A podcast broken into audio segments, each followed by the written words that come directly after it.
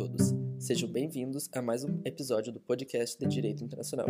Neste podcast, falamos sobre as fontes do direito internacional. Me chamo Maicon Salles e este podcast foi idealizado por Beatriz Cardoso, Elis Bastos, Joyce Radzini, Luiz Alves e por mim. As fontes formais do direito internacional são definidas no artigo 38 do Estatuto da Corte Internacional de Justiça, sendo elas as convenções, os costumes e os princípios gerais do direito internacional. No que toca aos princípios gerais, estes possuem um caráter axiológico, resultado da conquista histórica da sociedade internacional, que, ao amadurecer, a partir dos acertos e erros, consolidou valores que devem guiá-la nas suas relações normativas e éticas. Alguns princípios, os quais funcionam como normas e os cógens, abrangem todos os estados, até mesmo aqueles que não ratificaram qualquer tratado que fosse. Esses preceitos têm por objetivo solucionar pacificamente negociações e conflitos, sem o uso de armas ou guerras, buscando a compreensão dos países e visando o respeito à soberania de cada Estado e na boa-fé das relações.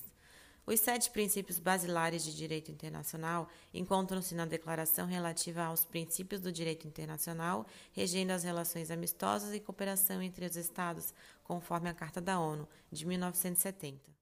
Passamos a enumerar e explicar esses princípios. Primeiro, proibição do uso ou ameaça da força.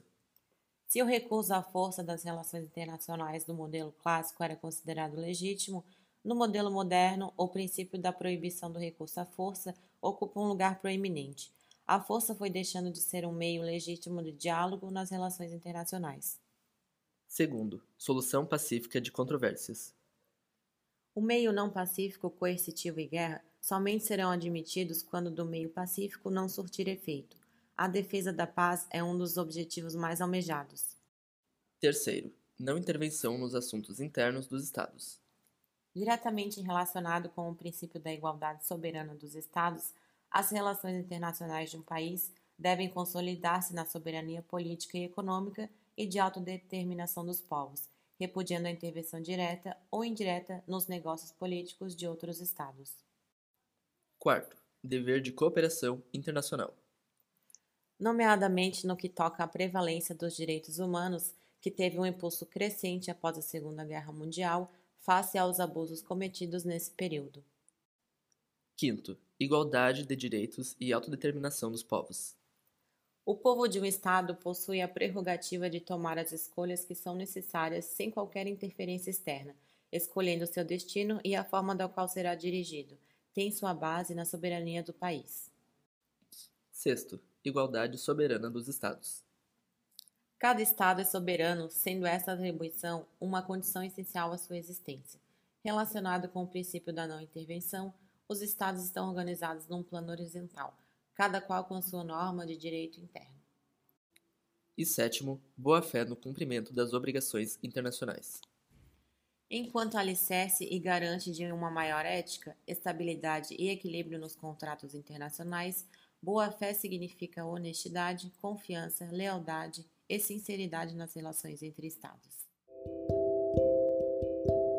Até agora, falamos de normas não escritas que vêm mencionadas no artigo 38 do Estatuto da Corte Internacional de Justiça, os princípios gerais de direito.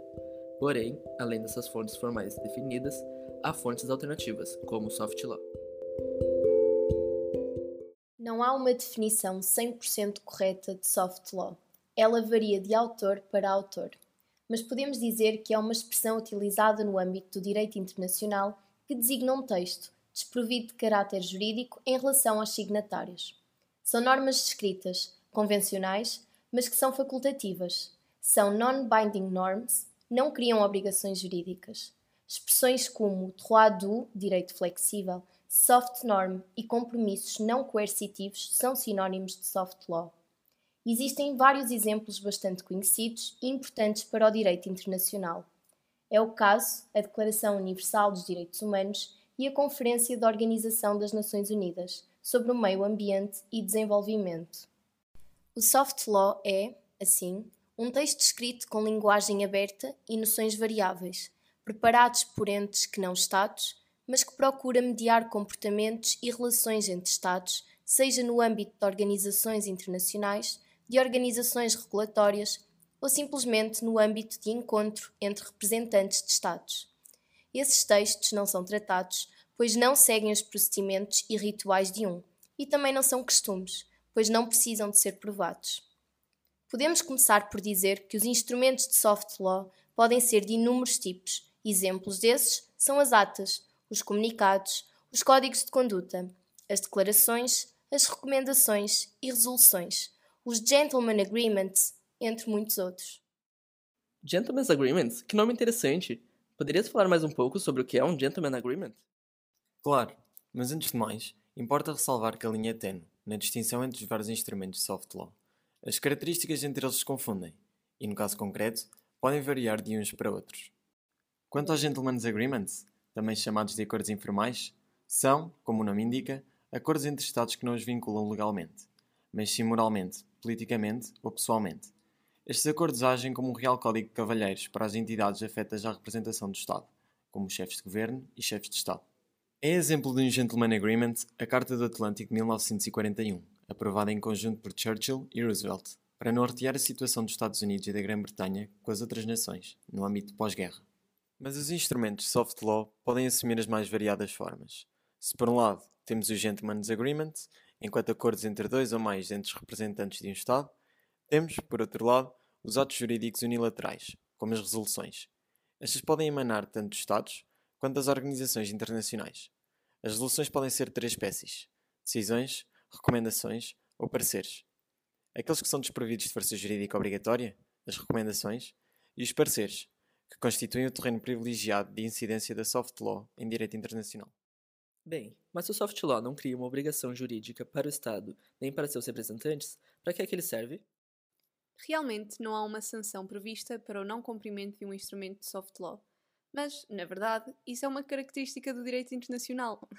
é que ele é mais discutido e negociado do que imposto.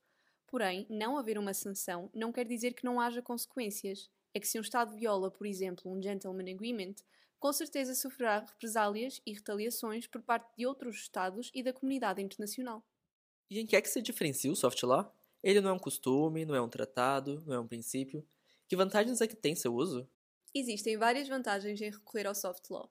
É que estes instrumentos são informais, logo evitam o recurso àqueles procedimentos solenes, complexos e demorados, característicos dos tratados. Então eles permitem aos Estados rapidamente estabelecer uma certa política e permitem ainda determinar se essa política funciona, servindo como uma primeira fase de um tratado, como um teste. Outra vantagem importante é que o soft law é perfeito para matérias sensíveis, de risco e instáveis. Ele é facilmente mutável consoante a conjuntura socioeconómica, adaptando-se rapidamente à evolução das necessidades. Um exemplo atual e que demonstra que os Estados estão dispostos a adotar voluntariamente mecanismos de autocontrole é o ESG. ESG é a abreviação de Environmental, Social and Corporate Governance e se trata de um quadro internacional de padrões de boas condutas projetado para integrar as estratégias das empresas e das organizações. Esse quadro serve para identificar, avaliar e gerenciar riscos e oportunidades relacionados com sustentabilidade, quer quanto ao crescimento económico, quer quanto ao meio ambiente. Tem estudos que comprovam que 86% dos jovens que pertencem à geração millennial têm interesse em investimentos sustentáveis. Assim, conseguimos ver como o soft law permite a adaptação e a criação de mecanismos e padrões que façam jus às necessidades e vontades da comunidade. Este episódio foi baseado nas seguintes fontes: Manual de Direito Internacional Público, de Francisco Ferreira de Almeida, Direito Internacional, de Dominique Carro e Jair Philippe Bichara, Os Princípios do Direito Internacional, de Wagner Menezes, e O Fenômeno Soft Law Bate a Porta do Direito Internacional Contemporâneo, de Daniel Ferreira de Souza Carvalho. Hoje ficamos por aqui.